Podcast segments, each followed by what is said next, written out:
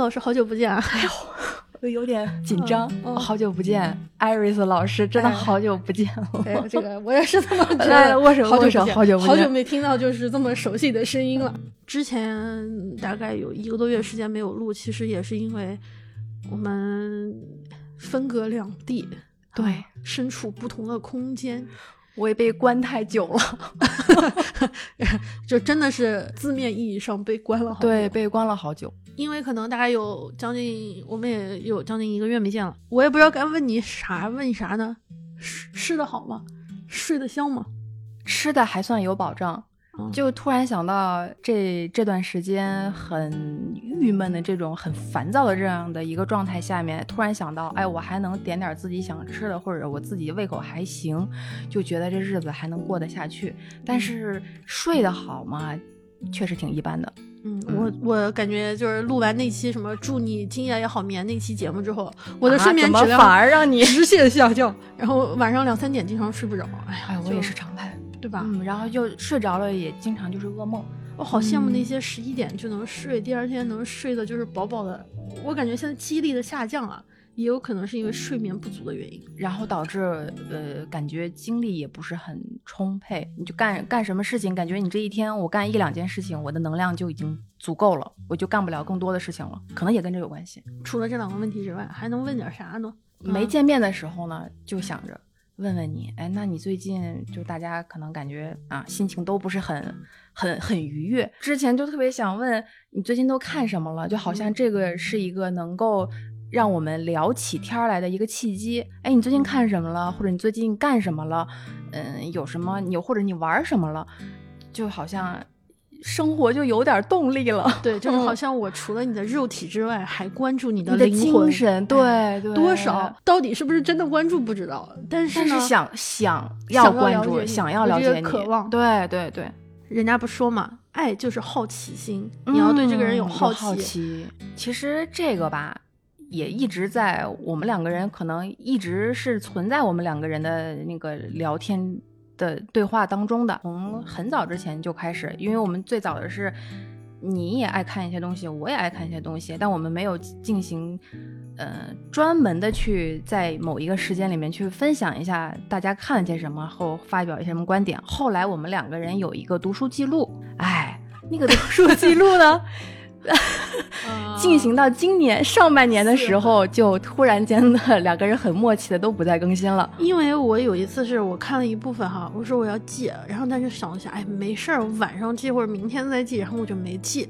然后过两天我就在想我看啥，要不然我记上。我说我前两天看了啥来着？哎呀，没记，算了，回头再说吧。我就是因为懒，那就回头再说，就再也没说。对，就是懒懒懒懒懒，逐渐就忘记这回事情了。可能你还是在看什么东西，听什么东西，但是就想不起来专门的有一那个仪式感去记录一下，把它记录在我们两个人那个共享的读书记录里面。之后就一直在想，那我们看这些东西，或者是我们平时除了工作以外，你喜欢做的那些事情，或者是打发时间的，或者是让你心情好的那些事情，有啥用？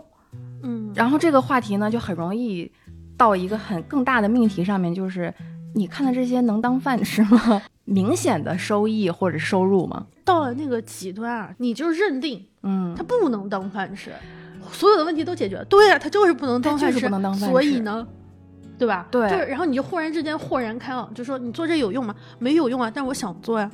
对，太俗了，俩大俗人。还讨论文艺，我都不觉得自己是文艺的。我以前听说“文艺”这个词，我觉得是骂人的。是十几岁的人，中学时代说：“嗯哦，你这个人好文艺哦。”听起来说：“喂，你你为什么要骂人？你为什么要骂我？”后来之后就是：“哦，你好小资哦，你小资，你们全家都小资。”渐渐的嘛，你喜欢哦，安妮宝贝，嗯，我嗯啊嗯，还不敢你喜欢王家卫，还不敢承认，嗯，然后还得偷偷的。对，然后等到年纪大一点就，对啊，所以呢，我就是喜欢王家卫的墨镜，不行吗？啊，并没没有啊，没喜欢，就是打举个例子，突然就觉得，哎呀，但凡你看开了，嗯，哎，你爱爱咋着咋着吧，对吧？我喜欢易烊千玺。For now，就现在，对吧？那那那哦，你竟然喜欢那样的人？对啊，所以呢，我以后的艺名就叫爱咋咋地。大家好，我是爱咋咋地。大家好，我是别管我。我们俩在想，因为每一年年底的时候，一般都会有那种总结。对，人家要做一个气化的啊，显得好像就是有一个逻辑，但是这个逻辑是不是真的有，我们也不是很确定。哦，又不能把每一本书都告诉大家我们到底看了什么，对不对？所以，啊、因为有的书大家有的人爱看，有的人不爱看。我在这里一顿噼里啪啦的输出，我喜欢看的书的读后感好像也没有什么意义哦。就是啊，我要说五十分钟，那哎，我觉得台湾人说话这挺好的，这个语气词够长，那可以帮你拖延时间哦，可以显示我的思考 浓度。听，就是我们俩就想着说，嗯，想一主题，就是说能不能把我们今年看的一些东西，寄托了我们想法的东西，变成某一种饭。嗯，就你不是说不能当饭吃吗？对呀，不能当饭吃，但是它也是一种某一种虚拟的精神食粮，它并列等同于，呃，希望你吃得好，嗯，睡得好，嗯啊，做你想做的事情，看你想看的那些东西，你能够享受做得好，或者是看得好，看得愉悦。所以我觉得这三大都很重要。对，就是吃得饱，吃得好，然后排泄通畅，就你还可以输出。对，你吃完了之后还有消化的，对对，消化顺畅。嗯，对，这就是我们今天的主题。哎，好久没录节目，这主题前面的烘托部分有点长。没事儿，确实是好久没有合体了，所以 呃，唠叨两句也是可以的。对对对对对，我之前在一个 UP 主，他叫菊丽娜，他的视频里面说了一句话。当时弹幕里大家都说哇，这句话一定要全文背诵，因为他当时其实是在对一句话呀，这段话要整段背诵。当时他是在分享他喜欢的一些东西，那些东西呢，可能在别人眼中看来是一个摆件或者是装饰物，但是呢，他说这些都是给我提供必要性与支撑，让日子能过得下去的关键道具。哦，一下子大家就有共鸣了，就通透了。其实道具也可能指的是你喜欢的一切东西，可能是有一些装饰性的摆件、手办或者是什么东西，另外一些可能是你的娱乐活动，你不怎么能赚钱的纯消遣打发时间的兴趣爱好，或者是你喜欢的一切，包括你平时私底下爱看的电影、音乐、喜欢听的音乐，或者是你爱看的书。要是有人来家里面，或者是谁谁谁看到我在捣鼓什么东西、研究什么东西的时候，问我：“那你看这些东西，你做这些东西有什么用啊？能给你带来钱吗？”我就这么回答。你回答一句：“我差钱吗？我不差钱，不是差差 差。” 所以就我就会这么跟他跟他们说：“你会说，我会说。”这些东西是我的精神父母，令我心情舒畅的刚需物资，是我的火锅、可乐、炸鸡腿奖励餐，是我的一壶茶、一杯咖啡。我的妈呀，这朋友听不完就走了吧？没关系，就是你们不理解就算了。然后你就说仨字儿就行了，别管我。这大概就是我觉得，就是你有了这个信念，或者是说对信念感，它可能类似于信仰。呃，信仰，但是这个信仰是比较宽泛的，不是那种呃非常细化的宗教的啊。对对对对。但是呢，之前我在听那个一个台湾的台湾啊，又一档那个有一个喜剧演员啊，单口喜剧演员。您这是哪儿的话呀？我不知道，这是这是天津话吗？嗯，天津人应该不承认吧？就是台湾有一个那个单口喜剧演员叫黄豪平，嗯啊，又称喜剧贵公子。呃，有一次在一个节目中说，他说。喜剧是我的信仰，然后底下人就咦嗯怎么会说这种话？嗯嗯，紧接着他就是他说，其实信仰这件事情吧，是真的能够帮助你解决很多的问题。当你从一个住宅楼下面走，一栋楼下面走，忽然楼上砸下来一个花盆，嗯，这个花盆呢，如果它没有砸到你，嗯，好险，啊哎呀，差点要被砸到了。砸到。如果一个有宗教信仰的人，他可能会说啊。还好，我有我的神，可以保护我，所以我才没有砸到。然后他就会继续往前走。还有些人呢，是比如说飞天拉面教，说啊是飞天拉面接住了他，或者我有别的事情，谁替你挡了一下，或者怎么样？我有我有我的事情要做，我有我有我的喜剧，或者是我的任何东西，我都能够解决这件事情，我就走。不行，你报个警。你要是相相信法律，你就报个警，嗯，让人去解决哈。但如果你也不相信。这个也不相信那个，于是你就会卡在那儿。这东西为什么就砸到我？为什么他就往下砸？嗯，为什么就是我在这个时候是谁？他是不是要害我？他是不是什么？于是你就在这个地方你没有被这个花盆砸到，但是你在底下不停的纠结这个花盆怎么怎么怎么的过程之中，你可能会蹉跎很多的时间。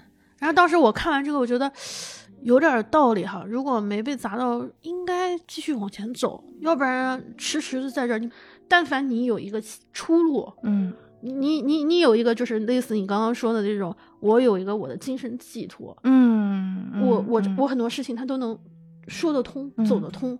哎，我就在想，如果真的是花盆砸我头上，我心里面肯定说走走不出来，就为什么就是我这么倒霉啊？之前我看苏珊·桑塔格的，他在一个采访里面说到，呃，因为他不是患了癌症嘛，他患了癌症之后才开始对啊、呃疾病或者是癌症有了更深入的思考，呃，他就在想有一个观点就是他要不要为自己的一些嗯身体上出现的问题，或者是自己做的一些错误的决定而负责任，就是我要负得起这个责任。这个责任指的是不是说埋怨自己为什么因为什么失误而造成了自己会有这样的局面，而是我得接受和承认这个事情。啊，为什么这么倒霉的事情会发生在我身上，或者是如果不是因为他，我不会变成这样。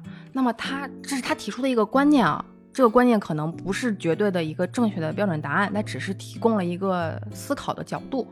他就在想，如果你一直在这么想，就是你都是赖给一个东西，或者是赖给某个人、某一个事情，在想我为什么会这么倒霉？那是他害了我，如果不是因为他，我不会这么不好过。他说，如果大家稍微的想一想，我可能也应该要承受一些。嗯，发生在我身上的事情，我能负到这个责任，我能为我自己负责，我就是该承受一些可能不太好的事情发生在我身上。或许你就不会那么执念，或者是嗯走不出那个圈圈套套里面，而真的把自己消耗在一些无用的事情上面。如果你能够负得了这个责任的话，你可能会带着它继续往前走，往前走可能能解决问题。可能也解决不了问题，但至少你开始行动了，你没有陷在原地。嗯，这只是他基于他生病之后的一个呃感想，因为他当时患了癌症之后，他也会在想，为什么像我这样的人会得癌症？他可能说，哎，要不是当初早知道，我就不应该这样，或者是不应该那样，我可能就不会得这样的病，或者怎么样。他有的时候就在想这个问题，就是我要能接受或者是承担得了这样的一个责任，约等于可能我有一种别的精神支柱，或者是一些信念感、信仰的话，它能够帮我能够对抗。嗯，和疾病斗争，或者是能帮我去对抗已经发生在我身上的不好的事情，可能有改变的机会。但如果不这么想的话，你可能永远就会困在原地。那个可能比这个灾害带给你的是更深、更长远的那种慢性的疼痛。适当的啊，因为这个也要因人而定。如果比如说天灾和一些无法避免的，就是意料不到的，那可能也。不能完全的按这种方法来套在自己身上用，嗯，这就等于是一个方面，它让你有了另外一个转移的渠道，对对对。另外一个方面，另外一个方面是给你提供了一个更大的样本库，让你知道你不孤独。是的，就是太多人，是的，是的。这一批天之骄子，他可能用最经验或者是最触及我们每个人不同受众哈，他。嗯这种话或者这种故事给你带来了某一种东西，然后那一刻你会觉得，哎呀，原来不只是我一个。啊，对对对，哦、原来大家都有类似的想法，或者是都有类似的局限性。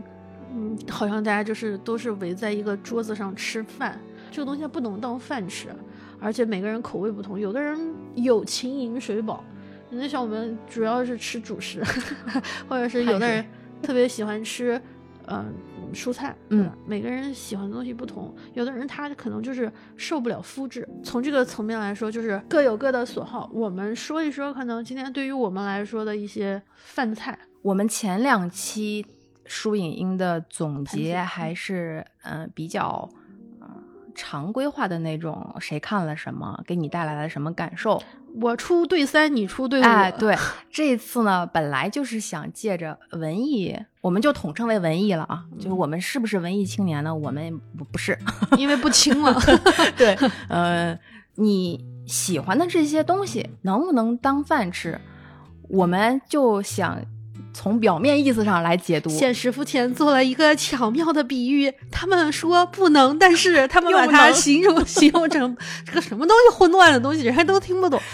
我们就很表面的，哎，就把这个表层意思来总结，当做我们今年的输赢输赢可能有因的总结，呃，就不太过多的去讲述谁看了什么之后得到了什么样的感受，就是读后感或者观后感，而是就是想理一理我们为什么会做这些事情。嗯嗯好，那我先开始，从我先开始。你知道中国人一般都会说主食，啊，特别重要主食大国，对，但是在欧美很多地方，主食是那种 side dish，一群菜，然后饭就是顺顺下去，顺带着那么吃下去。主食那个什么那种什么面包，其实它就是就着，要不然太咸了，吃塞两口饭那种东西。而我们的主送菜的我们的主食是正儿八经的那个，啊，得有存在感的。嗯，我就我比如我主食呢，可能就是真的拿水泡一碗锅巴，主要就是吃锅巴，或者是一碗粥，那主要就是这个粥。嗯嗯，菜反而是装点这个主食的东西。然后我今年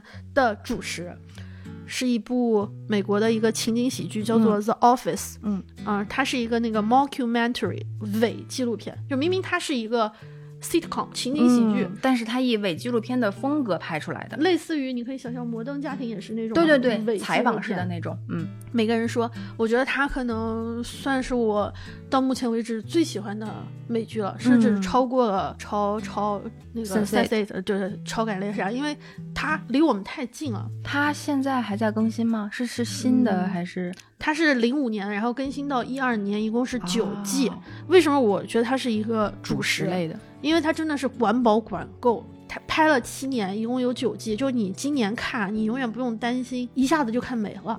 同时，它每一集只有大概呃三四十分钟，你会觉得很轻松。看完的时候不像是看见什么，还得想一想它到底在说啥。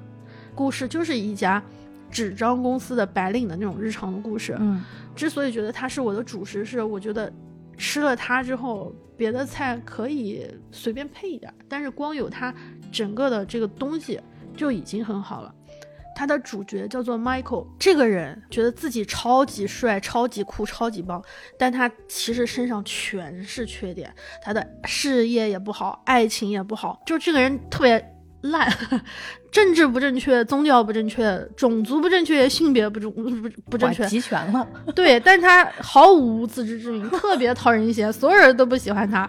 但是呢，我一开始也是这么觉得，嗯可是我看看到后面，我竟然会喜欢上了他。他甚至是我的这个屏保，他的脸特别的讨人嫌。但是呢，你你看完了之后，你会觉得他又特别的打动我，就像那个《男亲女爱》里面那个黄子华演了一个叫做娱乐天，那个人也是一个衰仔，就是特别讨人嫌、猥琐。我我就我喜欢的那种人，真的是有一点，就身上叫怎么说，猥琐里面透露着一种有趣、有意思、值得琢磨的东西。就他不是一个像美玉一般的人，哦，那那他不是玉，对，他是一个，他是一个渣土工程，我还想说他是一块普通的石头，结果都渣土了。但是，而且最开始看的时候，我会觉得每个人怎么都那么讨厌。它里面好多角色嘛，除了两个稍微那也挺厉害的。但是看到最后，你会觉得每一个人都特别好，他身上的所有的缺点我都有啊，啊。在可能在潜意识或者我身边人都有，嗯。什么讨讨人厌的马屁精啊，包括就以前我觉得怎么会有人做小三还做的那么理直气壮，然后看完这个之后，我觉得啊，其实有的时候感情中的第三者哈是有来由的，就忽然之间我的那个道德观变得特别 那个那个路变得特别特别宽，就觉得哦，就是在他们身上嗯，能理解能理解，能理解，嗯能找到原因事嘛，嗯谁能控制对对对，没有标准答案啊。但我嗯以前就觉得什么爱情里面竟然能有第三者，不可以嗯女一就应该跟男一，他们之间不能有，别人，嗯。嗯，但是后面就觉得很多事情不是非黑即白的二极管，是，所以真的看的时候啊，你觉得心里面揪着特别疼，你笑的时候特别想哭，然后就啊你看着看着，你就忽然就吃着饭就哦，就那种忽然自己发出一些声音。嗯我觉得他这个戏的大概就是可怜之人必有可恨之处，可可恨之人必有可怜之处。同时，可怜可恨之外，一定也是有可爱之处。就如果正好就是所就是人的多多面复杂。对，所以它算是一个主食，因为它形成了一个办公室的宇宙。嗯，我会觉得，甚至和我自己有时候办公的那个环境会有一些重叠。嗯嗯，它整个就像是一个，嗯，你可以一直依赖，嗯，你随时到那儿，你都能，它都能把你喂饱。你你不知道看什么的时候。你都可以随时把它点开，给你一些安慰。吃主食不就是安全感？不就是图图这一口吗？对，安全图这点热热量。我觉得这点特别有意思，就是美国好多，包括泰拉索，都是演员，也就是编剧，也是导演。嗯，甚至他的演员原来是主演，紧接着到第几季之后就变成了别的职位的人，他就变成了导演。然后最讨人嫌的那个演员，可能成了这个 team 最核心的人物。这个就真的蛮妙的。这部剧我觉得在中国有点被低估了，就是是吗？没有太多人知道哦。对，刚我也不知道。刚开始，但是我看到你的屏保，我才想起来是他啊。他给小黄人也配了音，所以就是他的确很有名，而且这部奖获得过很多的艾美奖，包括六十几届有一期那个所有的艾美演员都在里面演了一个角色，就是这种啊，来致敬这个这部剧。对，所以他是真的非常伟大，但在。中国可能反响没有 Friends 或者是嗯，就是其他的一些生活大爆炸那种，但是是真的好看，而且官捧嘛。你说了主食，那我就说一说不那么主食，但是又很重要的存在。对我来说，这一部分可以总结为火锅。它不能常吃，但是如果你从很远的地方回到家里面，或者是你心情不好的时候，再或者你心情很好的时候，你都会说：“哎，我们去吃火锅吧。”去吃火锅吧，庆祝一下，或者去吃火锅吧，改善一下心情。所以这一部分的饭对我来说是一种火锅的存在。那么就是我今年后半年大批量集中的看了一些推理小说。我觉得推理小说不能。不能当主食，嗯，它就是一个火锅的存在，它不能常吃，但是它很有必要。尤其是我为什么感触这么深，会把它单拎出来，就是以以往我们总结的时候，我只能可能会带过，我说我喜欢看就过去了。但是今年它对我来说很重要，意义很大，是因为我之前先看了《喜鹊谋杀案》那部剧，在我没有看那部剧之前，我其实并不知道这本书。看完以后，我又。翻过去去看了他的原著，原著其实对我来说还没有剧精彩，但是他在里面说的那一段话，我特别特别的喜欢。他说，当你外面下着雨，屋里面又开着暖气，你全神贯注的去读一本书，读啊读啊，发现书页从指缝间一点点的划过，突然间你就感觉你右边手的书籍比左边的手那边更薄了。你会有一种就是，呃，难以置信的一种，就是你在阅读的过程中会产生一种难以置信的感觉。你会在所有的出场人物中，呃，会产生一种，呃，书中的侦探，或者是书中的警察，或者是什么推理的那种主角和读者产生一种特别的独一无二的关系。他说这就是侦探小说，因为那部书的类别其实是算是侦探小说，会在。这种这么庞大的这种文学宇宙里面，会有它独一无二的一个存在。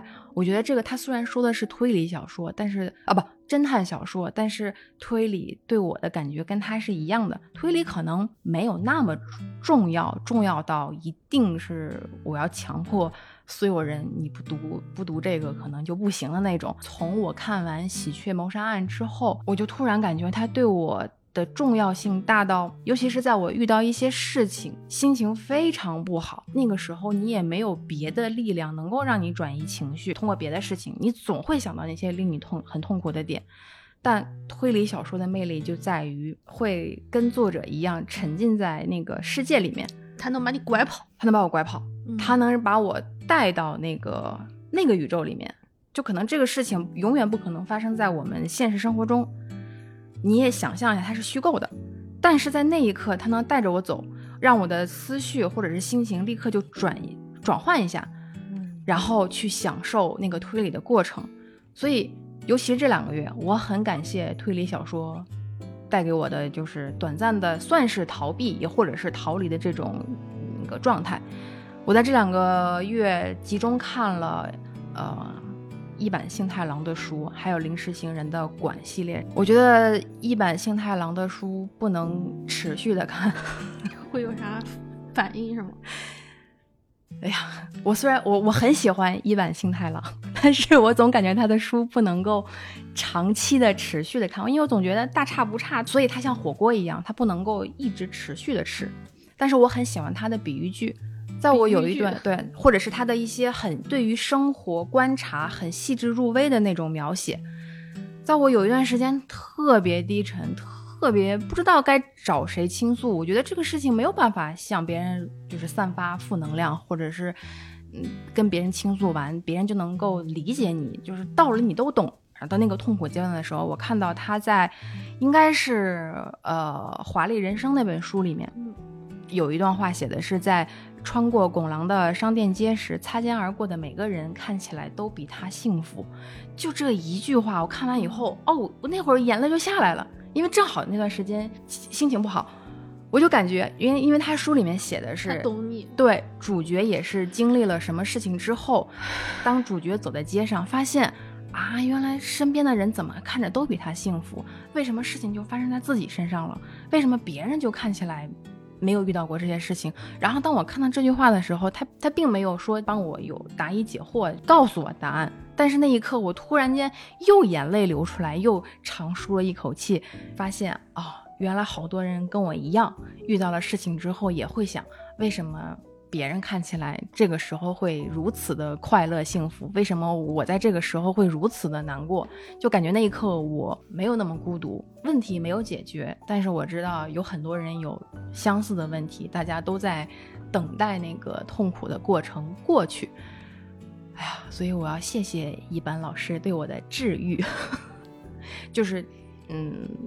推理小说给我的一种力量吧，他可能没有办法帮你解决问题，嗯，但是至少他能够给你多打开一个世界吧。当你进入到那个世界里面以后，那个世界也会有那个世界的问题，呃，然后那个世界有他们的逻辑，有他们的思考，他的推理过程或许能够帮你理一理你现在遇到问题时候该怎么去。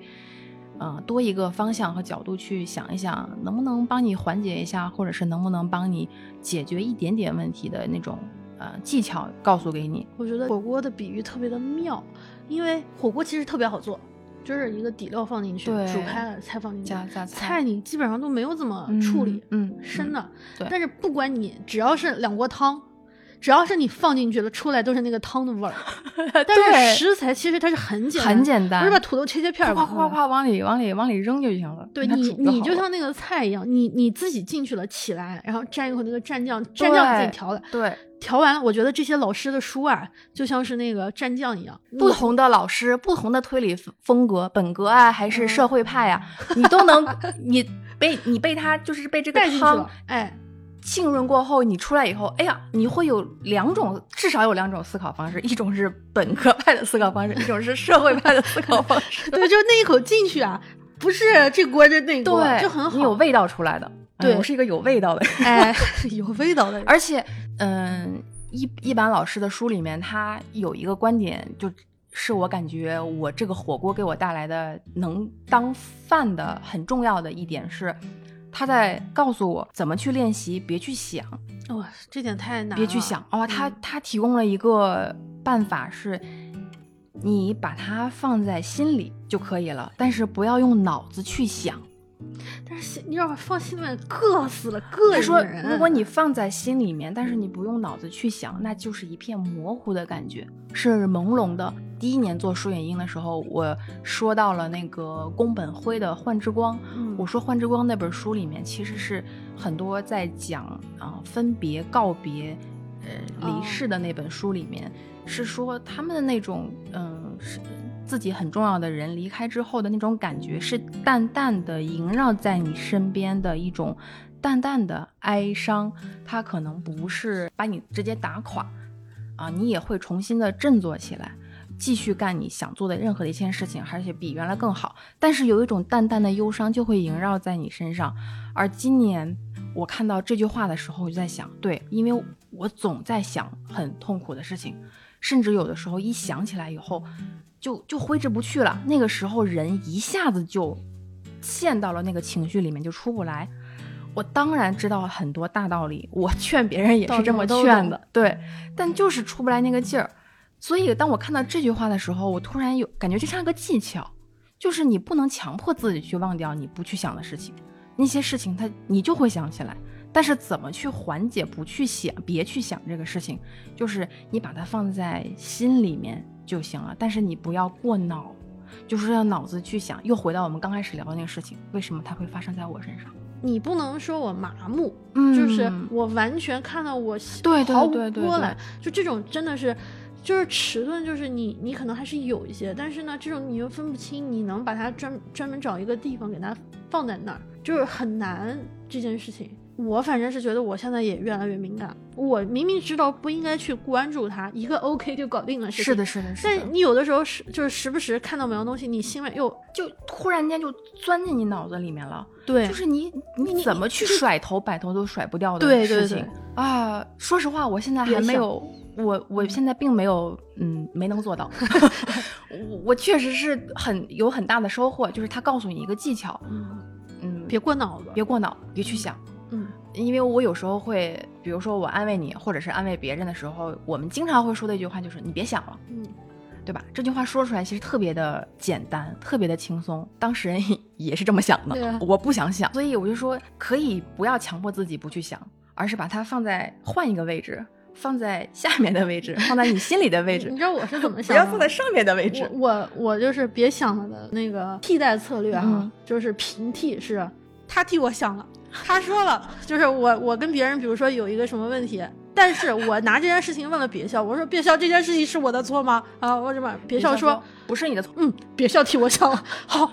因为我知道这件事情我想多没有意义，嗯所以我就会说好。既然别校和他爱人都帮我想了，就我相信你们的选 选择，我我只想我相信你们俩的选择，所以你们俩做出来的这个我就相信你们就可以了。所以我的别想策略是我相信你替我想的嗯，这套东西来疏解我自己，因为你要让我一直放在心里面，就我告诉我自己别想了别想了，我有时候做不到，但是我可以想成另外一种方式。其实对，这也是你能找到出口。对我我就嗯知道我背后有人，然后我背后的这些人他是怎么想的，咱上面有不想了。人，哎，对，我就在上面。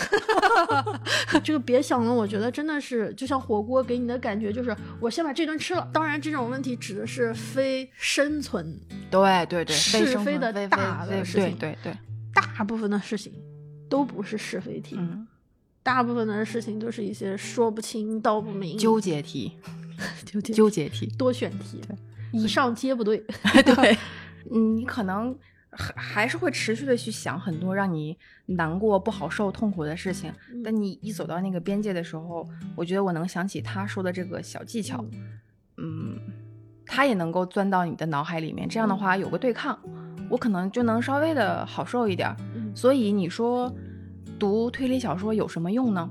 嗯，你你你要这么问我，我认真回答我也回答不上来，我也不可能读过几本推理小说，我就会练成和作者一样强大的推理逻辑，我有那么强的逻辑嗯嗯嗯去梳理很多事情。但是那一刻，它就是我的饭。嗯，对你吃不下这个那个，但是你到了这个菜面前，嗯，我就有胃口了，食欲就来就了，来了。你闻到那个味道，你热闹的气氛，你就忘了你不想吃对有些东西的那种感受了。是的，是是是，我不太相信那个什么上火这一套东西，但我觉得的确吃完了那个火锅有时候会其实是口疮。嗯、因为高糖、高油、高盐引起的炎症。对，这个时候我觉得就应该上一碗文火慢炖的靓啊汤。让你吃的清淡一些。是以前我就觉得这种汤啊，炖了半天不就是水吗？会觉得啊、我知道细腻，但是我 get 不到。我喜欢那种浓重的情节非常强的，像火锅那种特别带味儿的东西。嗯，今年忽然发现啊，有一些文火慢炖的汤啊，真的滋润人的那个心田。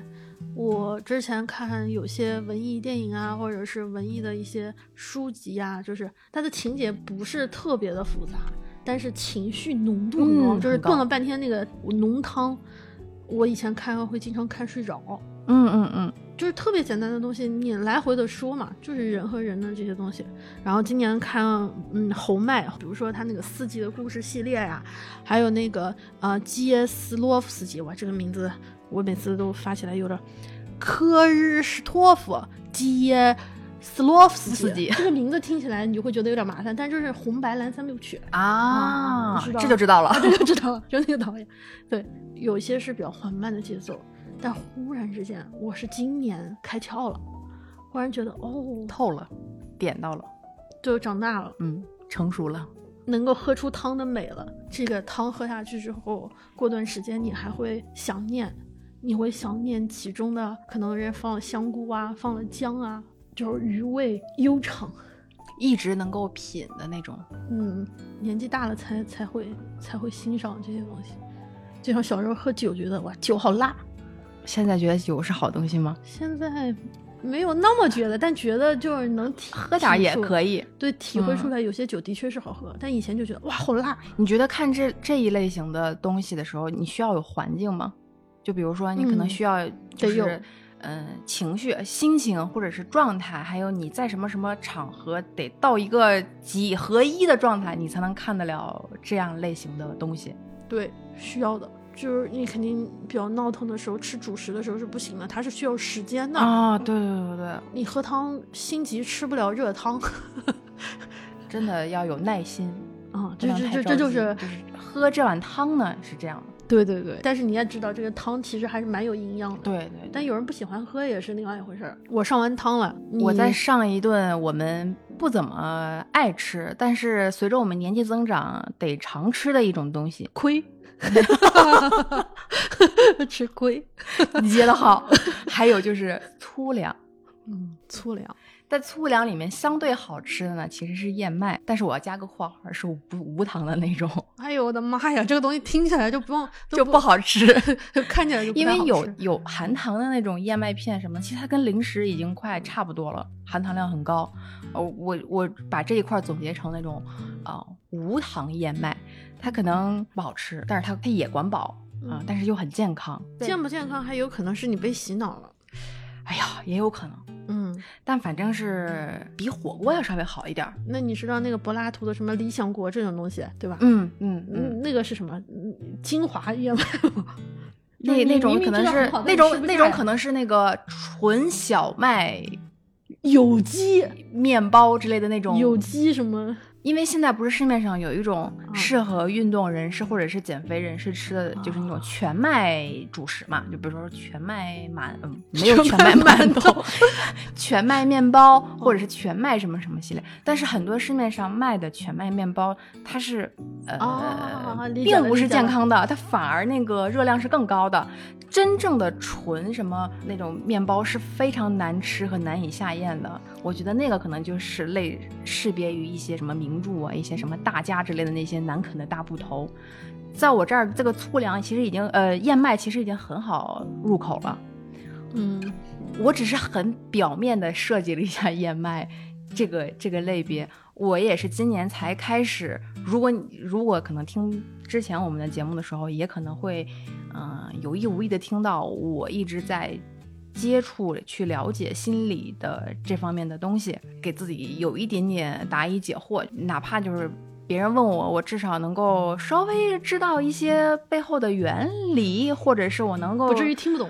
对，或者是能够给别人一些稍微有用的安慰的那样的一话，因为我发现我，嗯，说实话，这样的问题、这样的情况遇到的会越来越多，包括你怎么去疏导你身边的人，或者是你的家人，尤其是我随着我们的年纪增长，我们的家人年纪也增长，那遇到的一些心理问题其实很多的，以前只是没有意识到，觉得他们可能是因为什么样的原因才才会有这样的行为，但其实往深里嗯挖的话，其实是心理学可以去解释的一些东西。但是我也只是很肤浅、很浅薄的才去入门，嗯，很很难啃。所有市面上有学的方面的书，我都会慢慢的拿来看，翻一翻中间的几段篇章，发现我最近的一些行为，或者是我关注的一些人，他们身上有些问题，对应的一在心理学层面上是哪一些行为，至少让我知道我们为什么会变成这样，是不是可以去有疏导的一些渠道，不至于说安慰也是无效安慰。你安慰我安慰你，结果还把你安慰火了，就是你说这些我能不知道吗？其实就是无效安慰。我是想能尽量的能帮助一些人快乐一点儿。我觉得现在快乐太太稀缺了。嗯，就是类似于食疗的效果。对对对，至少我能够，我想跟你沟通，我是抱着这样的目的，我是希望能够跟你沟通，而不是我想抗拒的抵触跟你去沟通的，我还是抱有希望的嘛，所以我想跟你沟通，我是抱着这样的目的去啃一些这样的东西。就是我有病，嗯，你也有病，然后我久病成良医，咱俩一起试一试一试，看能不能对试试这方子，看能不能行。另外一个呢，就是又继续的了解苏珊桑塔格，但是今年对三年两三年了。去年我记得，我去年我记得说过苏珊桑塔格之后，微信的公众号呃后台有人留言说他。推荐了另外一本，好像是他老师写的，还是谁写的？关于研究苏珊·桑塔格的一本书，呃，我我我买了，但是我还没看到那本。他的著作我看了一点点，但是我更多的是看了一些别人写的他。哦，我是通过别人的角度再来观察一下他到底是一个什么样的一个神奇的人。这就是我今年啃的。嗯嗯嗯，燕麦其实就对，就是它不是那么那么好好入口，它不是很好入口，而且甚至有时候我看桑塔格的书的时候，我得念出来，我不能看，我得逐字逐字的把他的这一段话念出来，我才能够啊慢慢的了解到他在说什么，以便于我接下来的一年更好的再去用更多的角度去看他写呃文章或者写评论或者写看他写的小说。所以这个燕麦计划，嗯，明年还会继续持续下去的。它可能很难、很很难啃，也没有什么味道，但是它很健康。至少目前来对我来说，除了火锅之外，我得需要它来帮我控制一下体重。哦，还还挺准确的。对，你说这个，因为我正好想到，就是今年我看了一部对我来说有点难的东西，嗯，叫做那个瞿同祖的清代地方政府。因为他他这个就瞿同祖，他就这个先生，他是一位史学家，就是社会学家，他等于是写了一个学术的东西，说的是政府结构这种框架的东西。原来呢，他是用那个英语写的，最早的时候是一九六二年在哈佛作为一个学术书籍出版。我打开书的时候，我都震惊了。一本注释、注解、脚注比原文还长，还要长，就是占的篇幅还要大。对，而且它不是单纯的说这个东西是怎么来的，而是说它会旁征博引，就是给你连到其他的东西。我看完之后，我我我有一本书拖了一年多了还没有翻译完，我都有点觉得不好意思。然后我结果我看人家就是这种翻译的这种东西，这本书不是很厚。但是这本书我真觉得是它行文好，翻译的本来的功底好，然后又是一种那种我我当时就觉得就是它已经不是什么语言功功能的转换了，而是一种治学。之前有一个那个语言学家，美国语言学家乔姆斯基说过，他说其实语言不是用来给你表达，嗯，语言的那个就是宽度啊，是为了给你思考的。译者是范中信、何鹏和燕峰，等于是三个人嘛，一起。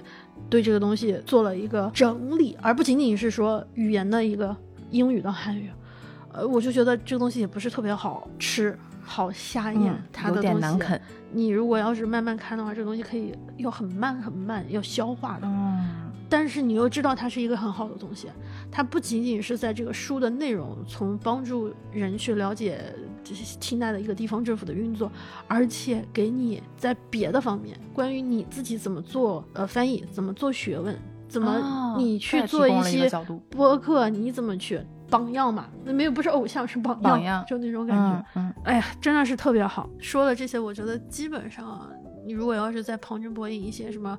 比较利口的，呃，水果呀，这些东西其实还是有一些，包括我们今年都一起看了那个真相啊，真相捕捉，真相捕捉，对，The Capture，嗯，呃，包括还有，我不知道我俩一起还看什么，哦，有一点我要着重提一下是，你不是说，呃，桑塔格的那个之前有听友留言嘛，嗯，今年在去年吧，啥时候有听友留言说什么？某一个台剧吧，就什么若是一个人，还有一些推荐了一些其他的书和剧，我没有那么喜欢，就是我觉得还不错，但是我也没有那么喜欢。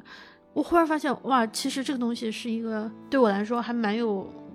蛮有启发的东西，嗯，他们其实给我们提供了一些这种这种渠道，获得信息的渠道，拓宽了一些更多的你供你参考的，帮我们可能开拓了一些眼界，嗯，其实他们也是某种程度上来说是我们的，对我们来说是一种延伸的阅读，是他们听友们提供的各种各种角度。不论你们在讨论什么东西，他们都会帮你再延伸一点点。哪怕我们 我看之前他的人生故事，对对对 对，或者我们聊，就即使是看综艺，其实也会延伸出很多可能是综艺背后的一些有意思的呃趣闻啊，或者是八卦啊，助你更了解每个嘉宾背后的一些真实的样子什么的。嗯，所以如果大家如果要是有其他的一些类似于主食，就是我们还是很乐于看到大家的分享。嗯，虽然我们不对，一定想期待你们的主食是什么？你们有没有什么供你们当零食消遣的？啊，是你或者是当主食去好好吃的，还是说你们重点想啃一啃，克服自己吃一些健康餐的东西？嗯嗯，对，我们还是挺想知道，就是我们不一定真的能看看到你看到的那一本那个模样，嗯，但是我觉得如果我我我我挺欢迎这样的评论，对对对，之前呃，我是很受启发，是在你身上我受到一个、嗯呃看读看听这样的一个逻辑下来的。你之前是说我并不是写很想讨论我看了什么之后这个本书具体给我带来什么样的读后感，而是你看书的一个逻辑。我看了这一本书。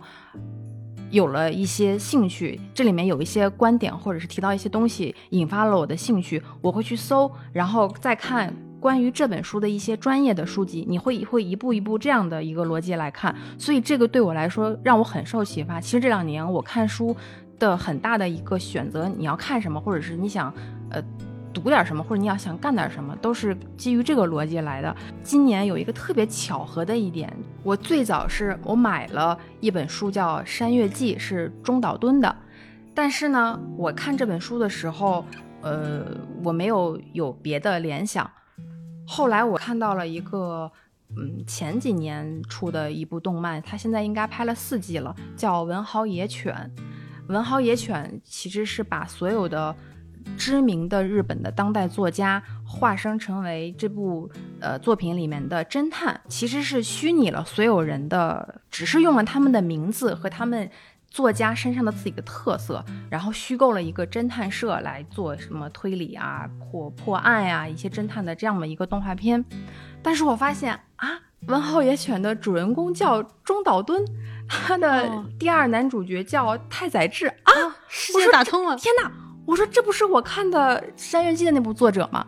我就又重新把那本《山月记》拿出来看，我发现，哎呦，虽然动画片是虚构的，只是用了这些作家的名字，但是我能看出来这个作者很感兴趣，或者是有一定程度的了解这些作家的特色，比如说太宰治。按照我们刻板印象来说的话，那就是跟自杀捆绑在一起的。就是在动画片里面的这个叫太宰治的人物，也经常游走在“我要自杀，我要自杀”这样的想法里面的。然后与此同时，我又在看，呃，太宰治之前有一本书叫《奔跑吧，梅勒斯》。是一部很早很早之前的作品。森见登美彦在今年还是去年我忘了出了一本新书，是叫《奔跑吧，梅勒斯新解》。就是这么顺着，我又想再去看一看之前他们这些作家别的书，这样的话有助于我在看孙健这本新的这本书的时候，里面提到的任何东西，它联动了起来。但是其实《文豪野犬》那个动画片呢，有有一些争议，大家说有人。有一一定的人在说哦，是在侮辱作家。啊，但是我是我懂我懂我是不是就是教旨主义者那一套。对，他们觉得你是这样做是在嗯不太尊重作家，因为你把作家写的太轻薄了，然后你还把一个这么幼稚嗯简单的侦探的这种形象啊，或者是二次元的形象放在这些这么知名的作家身上，呃，但是我觉得特别有意思，我非常嗯。喜欢看到反转或者是玩出花样的东西。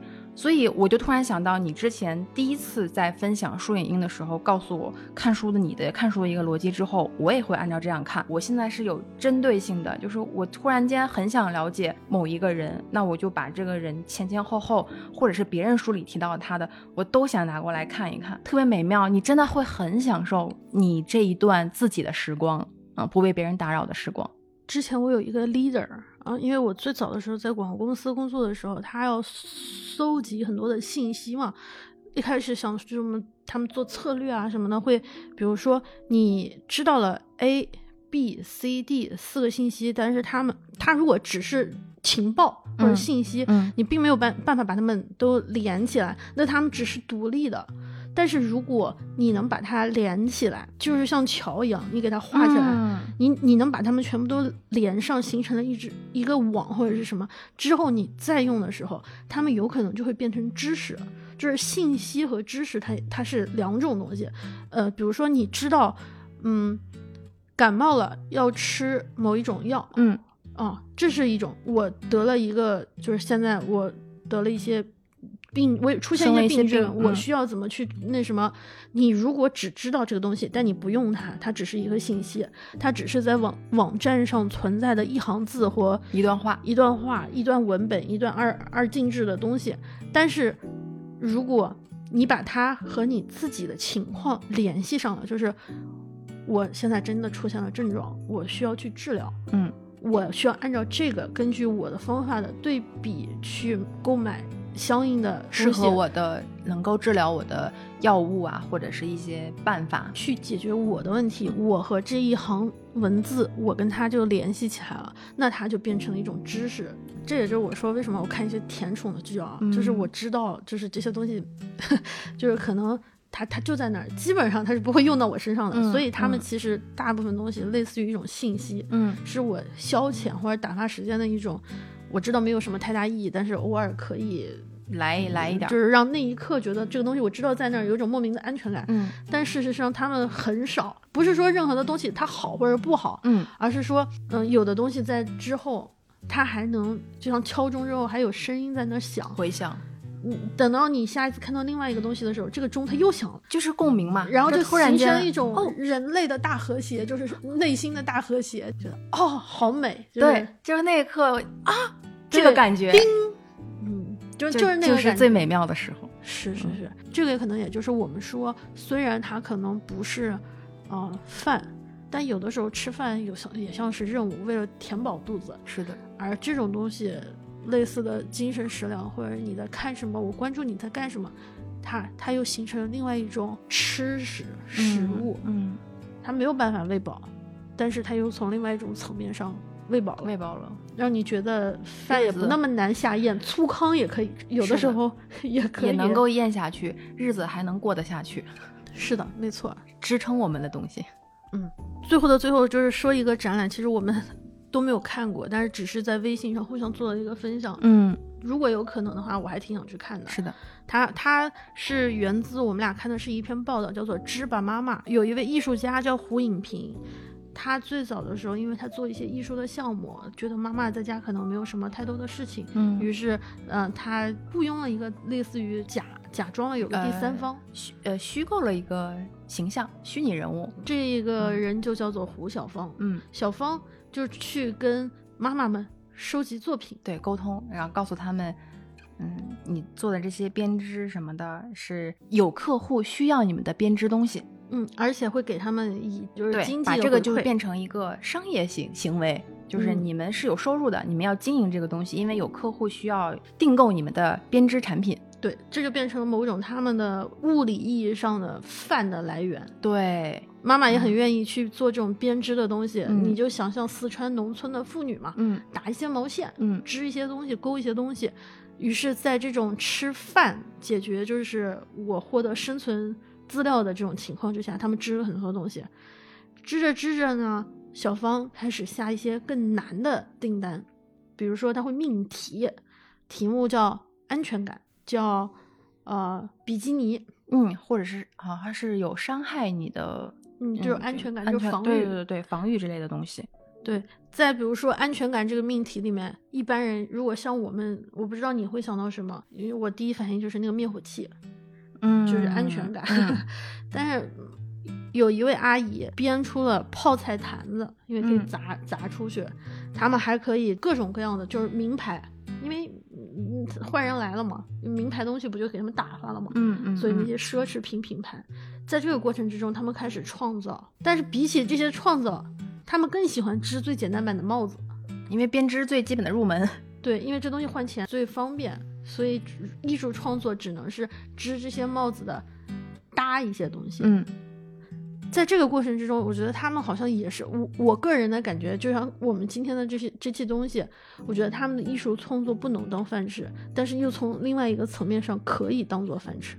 这个展里面，他说到，你看到实物的时候，你会永远是感动的，它不会让你麻木。而他命名的那些主题，然后妈妈们根据那些主题编织出来的东西，带着是妈妈们自己的思考。还有一点对我来说很重要的是，这些事情让啊，比如说身在很远方的，或者是家乡的，还有一些很偏远的地方的妈妈们的眼界拓宽了。在没有编织命题类的作品的时候，他们根本就想不到为什么我要做编织比基尼。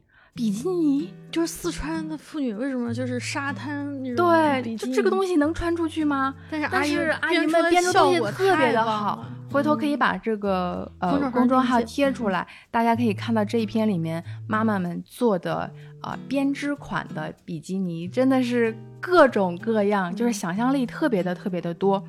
当时艾瑞斯给我分享完以后，我就截图发现，呃，我就截图告告诉他了这一个展里面有意义的，我最喜欢的一部分是，他说对于他妈妈来说，编织这个收入也不是那么重要，只是或许能补贴一点家用，啊，跳广场舞可以买几身衣服，但是这个过程里面，嗯，他用了智能手机，因为是生意嘛，就是有来有往，我需要用手机来沟通我的这个跟客户之间的维系，还有资金的收入啊这样的东西。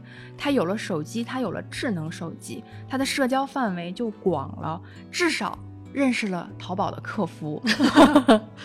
无形中把他带到了一个更开阔的地带。这样的话，之前只局限在周围的阿姨的这样的眼界，现在变得更开阔了。他和世界的联系更多了。在小镇上或者是在农村生活是非常封闭的嘛，你你的生活范围就那么一大点儿，你见的人也就那么多。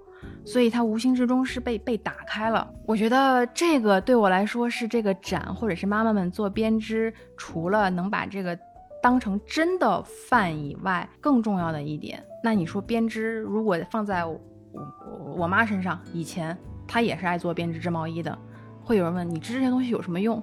嗯，它有用，打开眼界，那也是某一种程度上的饭啊，那就那是更财就艺术财富的东西。家到底有什么用？他们没有生产具体的方便面或者是钥匙打火机，是的，是的，但艺。术家做的这个艺术，为什么他能挣那么多钱？为什么他能做展览？他能享受那么高的社会地位？就跟妈妈做这东西嘛，其实东西所有东西都是通的，就这个思考的这个点，嗯我觉得还挺妙。我俩呀就比较肤浅，所以真的是没有办法把这个事情解释透。但这个故事真的很贴切我们想说的有些想说的话事情，对，啊，就我们的表达有限，但是希望大家自己 发挥吧。对，就是也希望大家在明年嗯，也有更多的更多的联想可以做的东西。对对，今年就就这么过了，但是明年呢，希望大家有更多你们想做的事情，可以让你们尽情的、放松的、没有顾虑的去去做、去看、去听、嗯，去出门。就很欢迎大家告诉我们，可能在这一年里，你嗯、呃做了一些什么样让你愉悦的事情，或者是你看了、呃、读了、听了什么好玩的嗯、呃东西、书、呃影片，都可以分享给我们，让我们的眼界再更拓宽一些。嗯，他们说嘛，掌握一个东西最好的方法就是你用这个掌握的东西去教别人。嗯如果你能教会别人，那说明你是真的理解了。就做题，对对对啊对对，欢迎大家教我们做题。那这期就。嗯，先聊到这儿。我们其实很久没有做正式的结尾了，都 每次都是突然间就就结束了。这一期开头我俩还互相 Q 了一下对方是谁，之前对，之前我俩好久都没有说我们谁是谁了，这感觉好像，嗯，特嗯，年末了嘛，仪式感强一点，我们再把结尾重新的好好说一遍吧。好，感谢大家的收听。这里是一档为相似的想法干杯、为不同的观点鼓掌的播客。比起深刻，承认肤浅是我们的真诚。有的肤浅或许不合时宜，可我们就是想从肤浅的体验中向内探索，进行连续、持续、可持续的讨论。我们自知很肤浅，但是不害怕肤浅，并且希望能够成长到可以对抗肤浅。愿我我们们保保持持沟通，，共同讨论。。I will always know you will keep.